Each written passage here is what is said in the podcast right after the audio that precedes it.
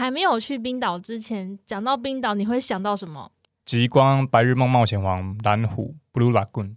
那我们去了冰岛之后，现在讲到冰岛，你会想到什么？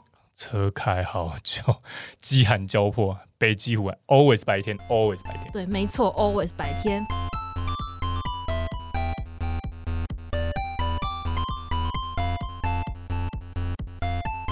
好，我是捕捉野生李优娜，我是阿亮。今天我们要讲野生动物摄影新手村，我们选择了噔噔冰岛。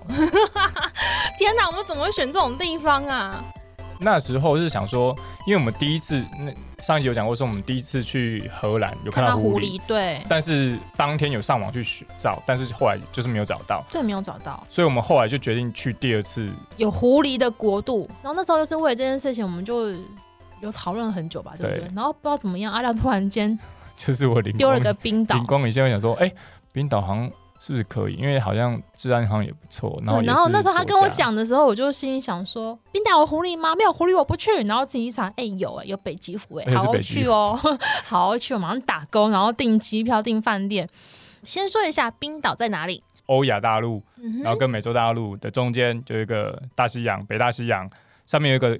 国家叫做英国，嗯，英国的在北方一点点就是冰岛，嗯，啊，冰岛在北方一点就格陵兰。我们原本要去格陵兰的，先不要，实在是太累了。为什么那么累呢？大家知道冰岛跟台湾距离大概九千五百多公里，但是你要搭飞机的话，因为它没有直飞，所以你必须要转机。首先，我们那次呢是从台湾飞到阿姆斯特丹，飞了十三点五个小时，没错。然后呢，在阿姆斯特丹转机的时候，我们等了五个小时。Yep. 等 五个小时搭搭上飞机之后呢，我们就在飞了三个小时。是的，所以总共加起来多久啊？哎，一天嘞。嗯，我们对我们花了一天的航航行时间，终于到了冰岛。冰岛它其实的面，它的面积其实是台湾的二点八倍，但是它的人口，它人口只有三十三十四还三十五万，但台北市人口就有两百六十四万。所以它其实是一个可以算地广人稀吗？可以，绝对可以，绝对可以，因为很少遇到塞车。除了就脱离黄金圈之后，其实你根本就看不到什么人，嗯，只有绵羊这样在那边这样。我们去的时候其实是夏季，夏季的均温大概是七到十二度，那冬天会更冷，冬天当然就更冷。其实你在冰岛，不管你在什么夏天或是在冬天去，基本上你都会遇到下雪的状况。嗯，所以不管什么季节去，都是自己的那些保暖的保暖的衣物都是要准备好，不然就会跟我们一样冻死在那边，整个被冻死。对，因为我们现在虽然讲说我们现在讲一个均温是夏季是七到十二度，但实际上真的是这样子吗？其实不是，我们之后会再讲。讲到冰岛呢，我发现台湾人很喜欢去冰岛干嘛？追极光。嗯，为什么？因为它名字听起来就很浪漫啊，冰岛、欸。名字超级浪漫的，就是名字取得好，观光不会少的那种概念。没错，就是那种概念，一个 Elsa 会住在那边的感觉，Elsa long stay 地方。不是喜德吗？差不多啦，反正就是呢，呃，我觉得这其中还有一些电影的加持吧。呃，蛮多电影在那里取景的啦。那、嗯、比如说最有名的是《白日梦冒险王》，大家都是看这，好像最近都是大家看了这部电影有时候，然后就会去那里。其实也没有最近，是很久以前，啊、可是它已经变成一种就是。经典的代表，而且它其实有些地方其实并不是在冰岛拍的，嗯，对，反正就是那种辽阔景色，然后冰原跟那种空空荡无人的场景，是我觉得生生活在都市丛林的我们非常向往的一个地方。除除了这个之外呢，其实还有就是火山嘛，嗯，火山地形，所以它会有一些温泉，然后那边的温泉就是所谓的蓝湖。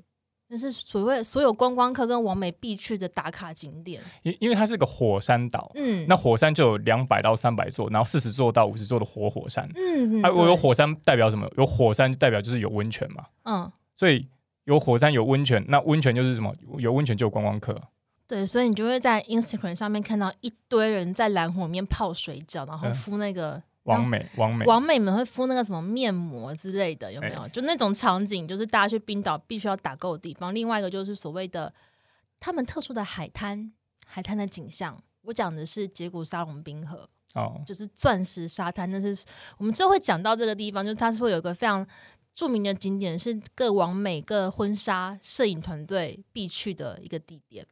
然后当然就是我们，虽然我们就是很很豪迈的出发，也没有再看刷卡之后的金额。抱歉的荷包君。对，抱歉荷包君。但是那个国家我真的想去。然后可是呢，我就想说，哎，既然都决定要去了，然后我们就要想一定要做些那个事前准备嘛。所以我们做了哪些事情呢？查了一些，因为冰岛它算是一个，它虽然很多人去那里旅游，但它其实有一些地方，嗯、因为我们刚刚讲过，它算是大岛了，它是台湾的二点八倍大，然后人口又少，所以它不是一个很方便像台湾那样方便的岛屿，所以很多地方是可能会没有讯号，或者说、嗯、对，呃，不是到处都有 Seven Eleven 这种东西，所以我们要准备很多，比如说离线地图啦，对，离线地图，紧急救援的 APP 呀、啊，还有即时路况。离线地图紧急救援的 App 是一一二，他们的嗯，那个叫什么警那什么警察电话吗？嗯、反正紧急电话就是一一二啦。然后及时路况这三个一定是必备的，不管你去哪里都要必备。另外一个 additional 的就是你的加油站位置，为什么？因为那很远啊。对，因为你可能今天路过个加油站，你可能这个加油站有厕所，接下来可能两百公里内。你就什么东西都没了，过了这个村就没那个店了。对，所以你要你一定要记得，就是你的加油站跟你的厕所地图这两件事情，一定要好好的给它标注好。但像我们呢，我们还要另外准备的就是所谓的动物地图。就我们会上网去找，就第一个我自己，因为我自己赏鸟，所以我就会先从 eBird 上面去，上一集有提过 eBird 上去。嗯去下载一些资料，对，像比如说阿亮，他就是直接去 eBird 去找那些资料，然后人家回报说在哪里看到什么，他可能就是把它纳进我们 Google Map 的图层里面。那如果像是我的话呢，就是比较一般平民型的，就是我只会直接 Google 嘛，Google 去看地点的评论，因为有些 Google 评论上面就会有一些人拍到的照片，可以去评断说这边是不是有些动物会出现，以及 Instagram，Instagram 上面也会有些。大家很爱分享嘛，就是大家也会用一些乱七八糟的 hashtag，我就一个一个去找，然后去浓缩一些地点。在找的过程当中，就意外发现了，其实冰岛有另外一个非常 popular 的那个行程。因为一般来讲，我们去冰岛，我觉得大家一定会 booking 的一定是冰川健行。对，啊冰川健行啊，然后还有什么、嗯、其他的什么？还有去火山里面，对，就火山洞穴探险的什么？洞穴探洞穴探险跟冰山健行、冰川健行、冰川健行是我比较常听到的。还有就是蓝湖的套票嘛，嗯、那些都大家比较常去的。嗯、我们另外找到了另外一个地方，就是西峡湾。西峡湾不是只有西峡湾，是西峡湾的保护区。这样听起来像 天龙国中的天龙国感觉。我觉得它是，如果你要这样讲的话，我觉得它是天龙国中的一片净土，算吗？就是冰岛，就是冰岛本身，它已经算是一个净土了。嗯、以世界的标准而言，它已经算是一个净土了。但是西峡湾保护区那块地方，Hostrandia，Hostrandia 这个地方呢，它就是净土中的净土。它就是一个呃，就是被政府限制的一个无人，就是你要进去需要一些 permission 的一个保护区。嗯、那边它其实有一些旅行社，就是有跟那边合作，会有一些行程。像如果你喜欢 hiking 露营，你喜欢健行，然后甚至你会划独木舟，嗯，你都可以去那边。然后还有滑雪吧？哦，对，还有滑雪。但是因为我比较不。它有滑雪，嗯、但是有滑雪没错，但是因为我看他开放时间有点危险。这之后我们会讲到那个地方有多可怕，不是多可怕，是多么的让人觉得敬畏。对，敬畏，我我对他跑，respect，我对他抱持着一种敬畏的心。那除了这些运动型的之 outdoor 运动型的行程之外，它还有一个北极湖的赏湖行程。嗯，哦，我一看到这个我就觉得说，嗯，就是它了。而且他很邪恶，就是他的网站上就放一只小狐狸的照片。嗯，对，这太过分了。就是跟我想说，你干不定，赶快定哦，就是你喽。然后我就卡就刷下去，然后刷到那个 刷到那个缴费通知，就吓了一跳。两个人要一万九，但是想说为了狐狸，我也是豁出去了。另外一个我们找到的重重点动物就是所谓的 Puffin，它叫做海鹰。嗯，有人叫海鹦鹉。对，就是这两个算是冰岛蛮。具代表性，具代表性，很有大众性，大家都喜欢的动物，所以我们基本上这趟旅程原本就是以这两个动物为出发点去规划的。所以北极狐会出现的地方以及 Puffin 会出现的地方，我们都标注好。嗯，对，所以我们就开始依照这些点去规划我们的行程。现在讲一下，我们为了他们，我们到底总共开了多少公里？这个事情，我们环岛啦，环岛八天，然后因为我们有呃，我们在冰岛是八天的行程，嗯、然后其中因为要去西峡湾的保护区，所以在那里多停留了一天，所以你要算起来的话是七天，真正开是开七天，七天我们算了一下里程数是开了两千四百一十六公里，一天平均两三百多公里啊，然后也有开那五百多公里，有些有些路程是拉比较远的。冰岛就是这样，就是你除了那个环岛的。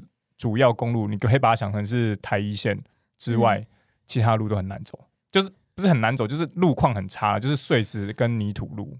因为其实很多前辈们的经验分享，就是冰岛风大嘛，那个风会是大到就是把你的门九十度给吹断的那种大。对。另外一个就是沙石也会很容易刮到你的车，有可能会把你的窗户啊或车体刮得有痕迹这样子。嗯。那所以我们那时候选保险的时候呢，就是直接保了。全险，超级全险，嗯、全险呐、啊，就是你整个保险比较贵，但是你完全不用付自付额。那冰岛这个地方又更特殊，因为它的地形环境很特殊，就刚刚有讲过，说它风会很大，所以它有些甚至什么沙石险、风沙石险，嗯、因为它那种风沙大到会很像把你烤漆整个刮掉一层一样。没错。然后还有就是因为很多车子的，因为很多保险的涵盖范围没有涵盖底盘，然后也没有涵盖挡风玻璃。但是在这几个地方，在冰岛其实都很容易受伤，因为那石头它都是那种碎石子路，所以碎石子被前面的车子轮胎打起来的时候，有时候会打到挡风玻璃，跟被子弹打到一样。因为我自己就遇过，因为很恐怖，那很大一声啊，好好险没有破。对，我想起来超大一声的，很大声，很恐怖啊。我们那时候想法是这样啦，然后所以我们那时候我们拿到车的时候就是。呃，我们就会稍微先检查，因为不管你在哪里租车，你拿到车第一件事情就是要先检查车况跟拍照，然后确认备胎有没有嘛，叭叭叭这些基本的。嗯、然后我们那时候呢，就是特别检查了一下轮胎。哎、欸，我们那个，因为我们其实有上网做一些功课，嗯、就是有人发现说，其实轮胎有点薄，而且我们发现我们租到的车子轮胎其实有点点薄。所以我们应该是说，它那个纹路纹路啦，纹路已经被磨的有点平，所以我们其实这整趟旅程中不太敢开太快。但是你知道那对方的态度是什么？你知道吗？因为我们我们有跟他立即跟他反映说，哎，其实那个轮胎有点平。然后我记得那对方是跟我们讲说。嗯，这个应该还好啦，反正你没有保全险啊。我当时一想，Come on，不是这样子吧？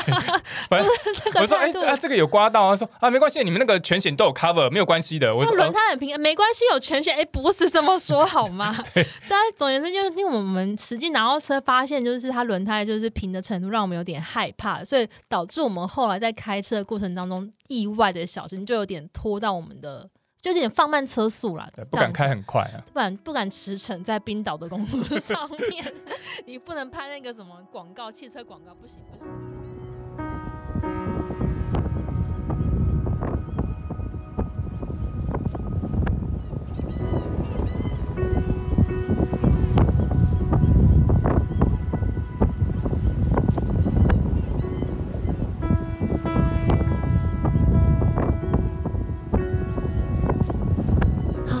天先来到了安纳斯塔皮这边呢，呃，比较著名的是它有一个守护神的石像，以及我们呃离我们住宿地方非常近的一个拱门海石洞。嗯，其实这个地方是我我觉得我住的最好的一次，在经历了十三点五个小时的飞机，外加五个小时的转机，外加三个小时的飞到冰岛。然后在开了两百多公里之后，到达了第一个你可以躺下来的地方。对，躺下来，然后第一个我可以就是打，因为它是落地窗，我们住的是个小木屋，它是个落地窗，嗯、所以你一开落地窗，你就可以看到外面变更个非常大自然的风景。因为我们后面就是山，然后前面就是海，嗯、然后我们离那个它那个海石洞非常近，你走过去一下就到了。对，因为在我们旁边，它其实是一个属于玄武。玄武岩的一个叫什么断崖断崖海石洞嘛，嗯、所以在那那个玄武岩上面有非常多的鸥科，在、嗯、正在那边就是逐，应该说他们在 nesting 嘛，还是在他在 breeding，在 breeding，对，他们就是在育雏，因为我们那时候就是拿长镜头去拍的时候，就是大概前几百只就是鸥科，三趾鸥啊，暴风货啊，嗯、都在那边了，就是很吵的海鸥们都在那边了，嗯、然后他们你仔细看会发现他们其实。有小宝宝，有刚孵出来的小宝宝，就很可爱，毛茸茸的两小两那两只小鸟鸟就在那个窝里面，然后就爸爸妈妈在旁边，就觉得哦天哪！我一出门可以看到这种景象，觉得非常的哦幸福跟温馨。嗯，然后除此之外呢，你因为我们去的时候其实夏夏季嘛，嗯，所以冰岛的夏季它其实是永昼，就是。太阳不会下山，山，我觉得鸟好像它们也不太需要 休息，我不知道为什么，因为从呃睡觉之前还听得到鸟声，然后早上起来还听得到鸟声。对啊，而且我们早上叫我们起床的是，不是梦想 也不是闹钟，也不是，都不是，也是立恒，是立恒，立立是牡蛎的立，嗯哼，啊恒是一个行走的行，右边一个鸟字旁，它是一种水鸟。它就听起来就是要吃牡蛎的水鸟。对对对对，就是你可以想象，就是它是 它多大？多大？你你一般人你可以把它想象成是鸡。鸡？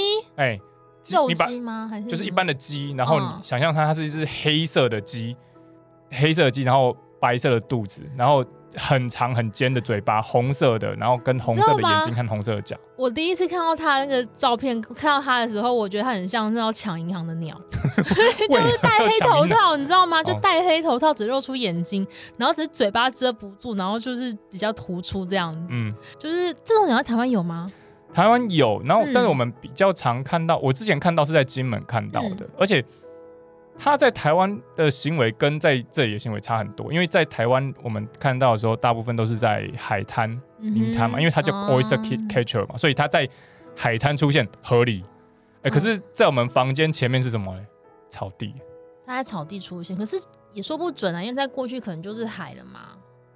对，但是你不会预料到它是在草地出现，石砾石礫石地那边出现。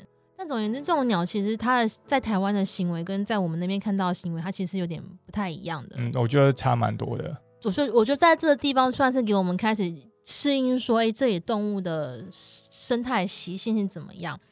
然后接下来我们就是直接朝着那个我们的目标北极湖前进了。嗯，我们从安纳斯塔皮，然后就直接杀到西峡湾。嗯。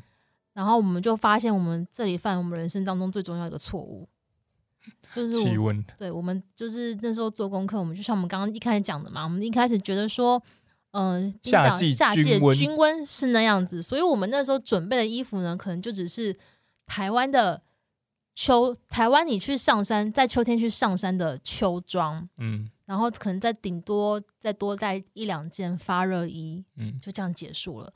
结果我们从安纳斯塔皮。然后杀到西峡湾的时候，那气温已经到零度了，冻死。应该是说，我们到西峡湾的民宿要去入住的时候啊，那时候其实已经降到一度，我们两个都不肯下车去跟房东拿钥匙，因为一下车就抖到不行。然后后来是我凭着我坚定的意志，走到走到房东那边，然后翻开他那该死的信箱，拿到那个钥匙。哦，因为我们钥匙也摸很久，因为想说到底在哪里，就进不去。房东的右边不是我的右边，房东的左边也不是我的左边，我都不知道他讲什么。好不容易我们终于就克服了那个寒冷，进到那个屋子里面去，我们就想说完了，隔天我们真的剉赛了，因为再去到保护区一定会更冷。我先跟大家讲一下，我们特别这是我们算是我们整个旅旅途的重点戏，就是我们去了西峡湾的豪斯川尔，你知道中文叫什么？豪斯川迪尔。好，我们去豪斯川迪尔这个保护区。首先在保护区呢，就是呃，全全冰岛都是唯一禁止猎杀，明文明文标示就是禁止猎杀北极狐的一个保护区。那我们讲一下我们那个保护，我们怎么去保护区的？当然，在保护区它其实已经现在是保护区了嘛，所以你进去是需要经过申请的，而且它只有夏季有开放，有些行程是只有夏季有的。嗯、那我们就跟其中一家旅行社购买这行程。那有两间旅行社，对，但我们选择网网站比较好看那一间。然后我们就是呃一一开始在那边集合嘛，然后集合的时候就会要你签一些切结书，然后跟你讲一下里面的一些事项。那我们到保护区的话是不可能开车过去，是要搭船过去的。好，所以我们就是搭船过去。我们搭的是它的快艇。嗯，那如果大家你本身会晕船的话，其实不管你有没有晕船，我都建议你一定要带晕船药。为什么呢？因为其实那天我们去的经验是，第一个它的海象不好，风大浪就大。对，风大浪就大。然后我们几度那个快艇就是被打高低起伏有点明显，所以我在里面晃的其实还蛮厉害的。而且几度就是那海水都是已经有打进船舱里面。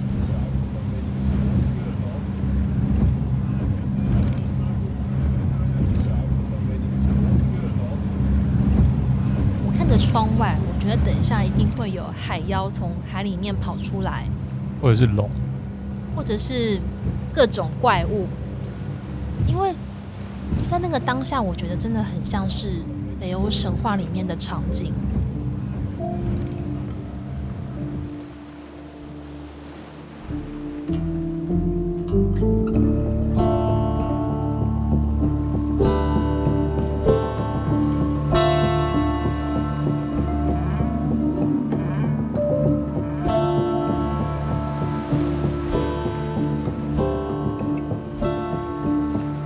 器材我们其实包包很重，重，对。然后我们从快艇之后，我们换到了橡皮艇。橡皮艇，妈呀！我超怕我自己跌下去，整个包包都毁，你知道吗？因为那个地方它就是没有，大家都大家都撤，大家都撤，每一面没有人去住在那里，所以它其实是没有港口的。对。所以你便是要你要像那种什么海军陆战队一样突击小艇，就是坐橡皮艇，然后冲到那个沙滩上面去。它也不是沙滩，但是有点像礫石。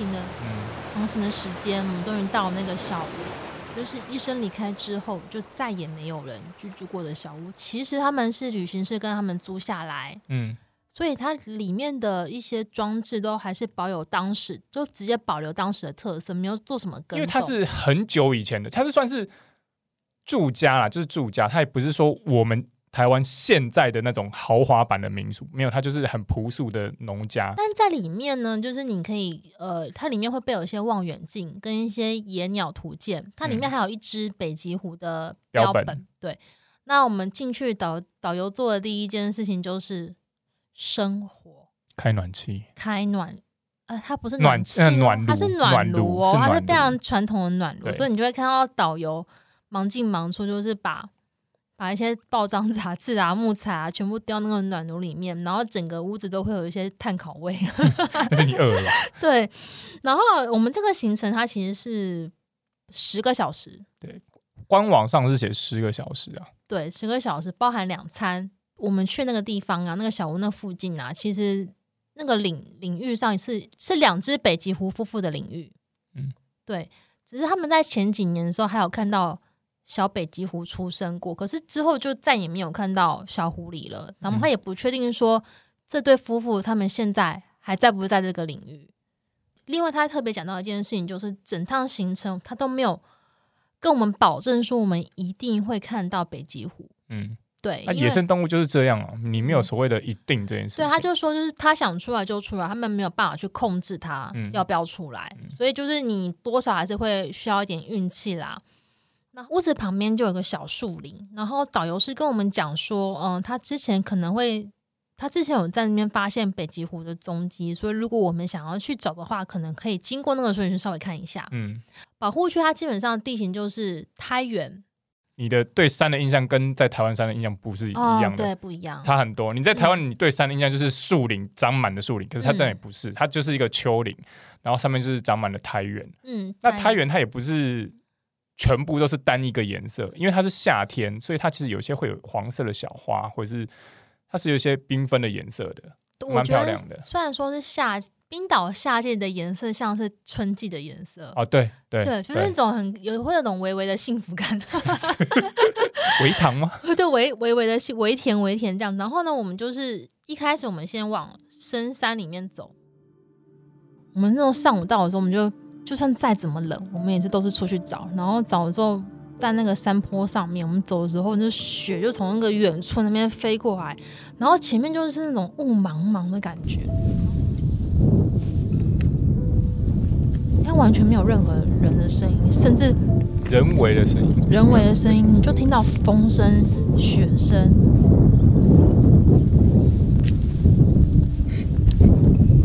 这大概是我人生当中最安静的时刻。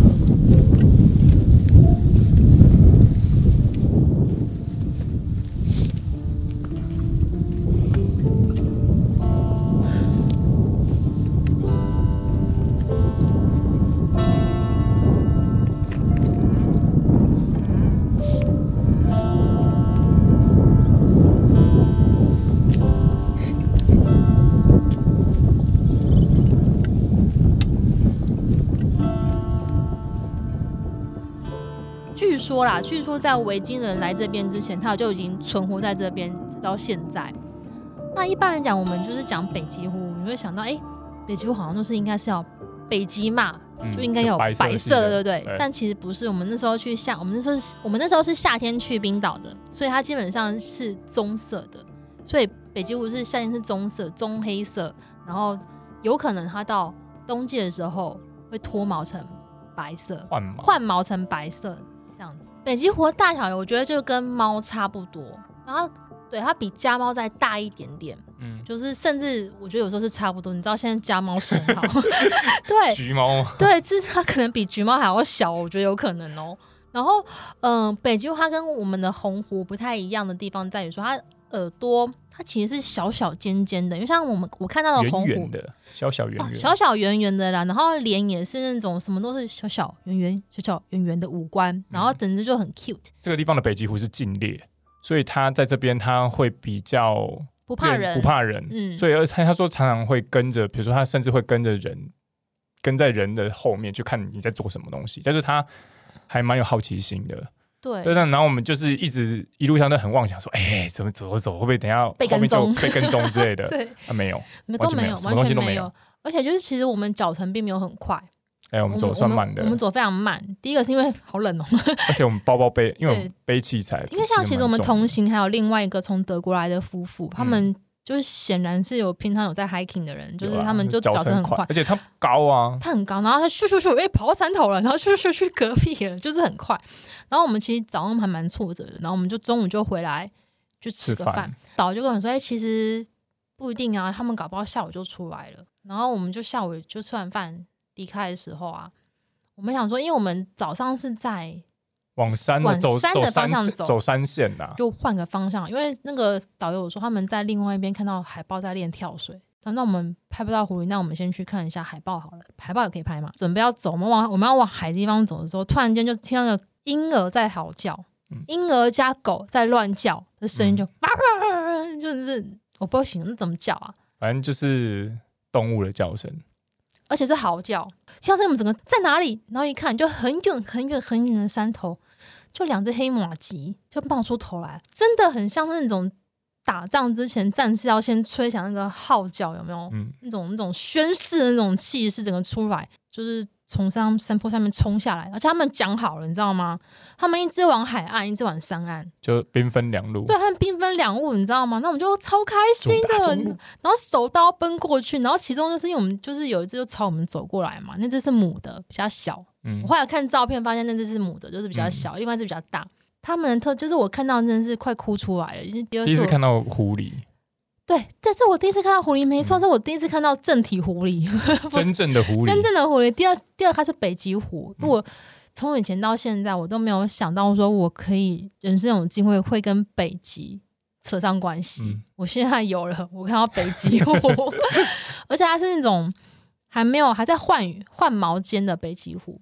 可是它没有换干净，你知道吗？就换了一半。对，像那只母的，它就是它尾巴还是白色的，嗯、就很像那尾巴沾到血，你知道就觉得有那种神话感开始出来了。嗯、然后另外一只公的话，就是可能公的体积比较大，换的比较慢吧。它的它两腰的两侧就是像两个口袋，像有外套会有毛茸茸白色口袋，就那样子。对这种形态其实我也是很少见到，就觉得很兴奋，就干嘛？就是赶快把长镜头拿出来，啪拍拍跟踪它，没有跟踪它，它现在自己跑很快。他虽然对你有好奇心，可是他其实蛮蛮警戒的。他，其实也蛮警戒，就是他会还是会跟你保持一段距离。嗯，那他会观察你在做什么。像比如说，其实呃，如果看大家看我的照片，其实很多张都是正面眼神盯着你看，他想要去评估你说你到底是要干嘛。嗯，对，他并不是像导游讲的那么的亲人。我觉得那么亲人可能是小狐狸吧，有可能，对对，有可能小狐狸比较没有那种社会经验那种。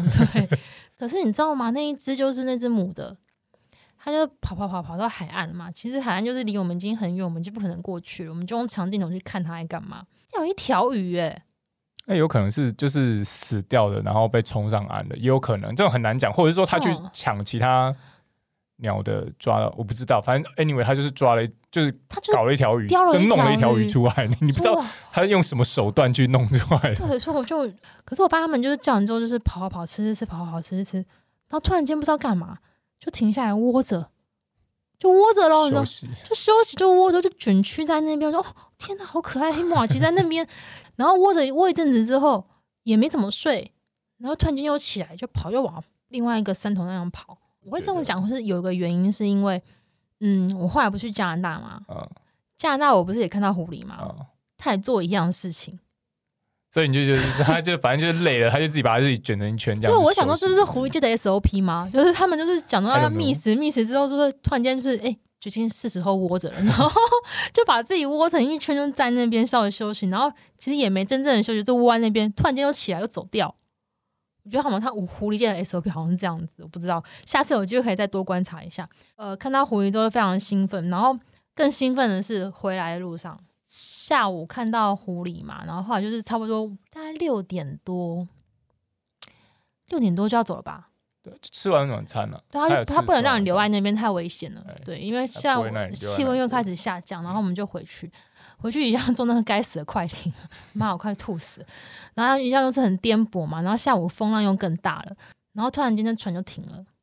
船长说，就是他的雷达上面有出现鲸鱼。因为你知道他们其实赏金是另外一个行程，啊、是另外一个 tour，对，是另外一个 tour。可是我们就在回程的时候遇到，我们就看到他有那个在海上有帆，只是我来不及拍。我没有看到，因为我，我角度有看到，我我我，我没有看到，我，我角度有看到，但是我角度不太好。但是我非常去那德国夫妇看到，他们超兴奋的，嗯，他们觉得啊，我这辈子值得了，大概这种这种态度，对。然后后来就是回去了嘛，然后回去之后我们要离开西峡湾，因为我们要继续环岛，嗯，往东边走。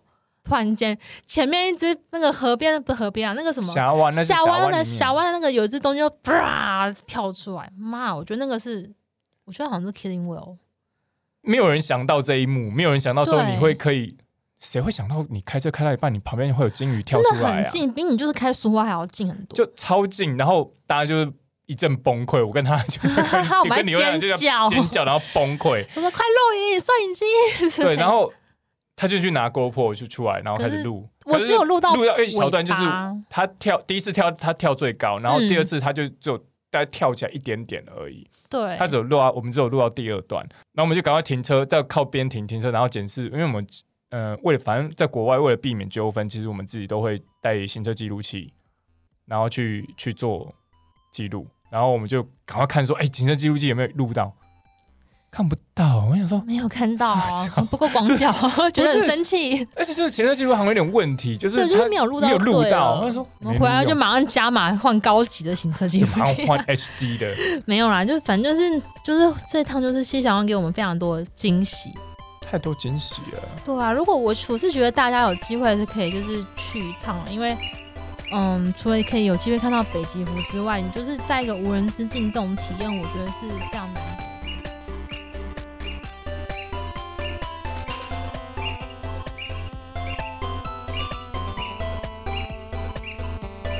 你。喜欢我的节目的话，喜欢我的照片的话，请发到我的 Instagram，捕捉野生的刘娜。下次见。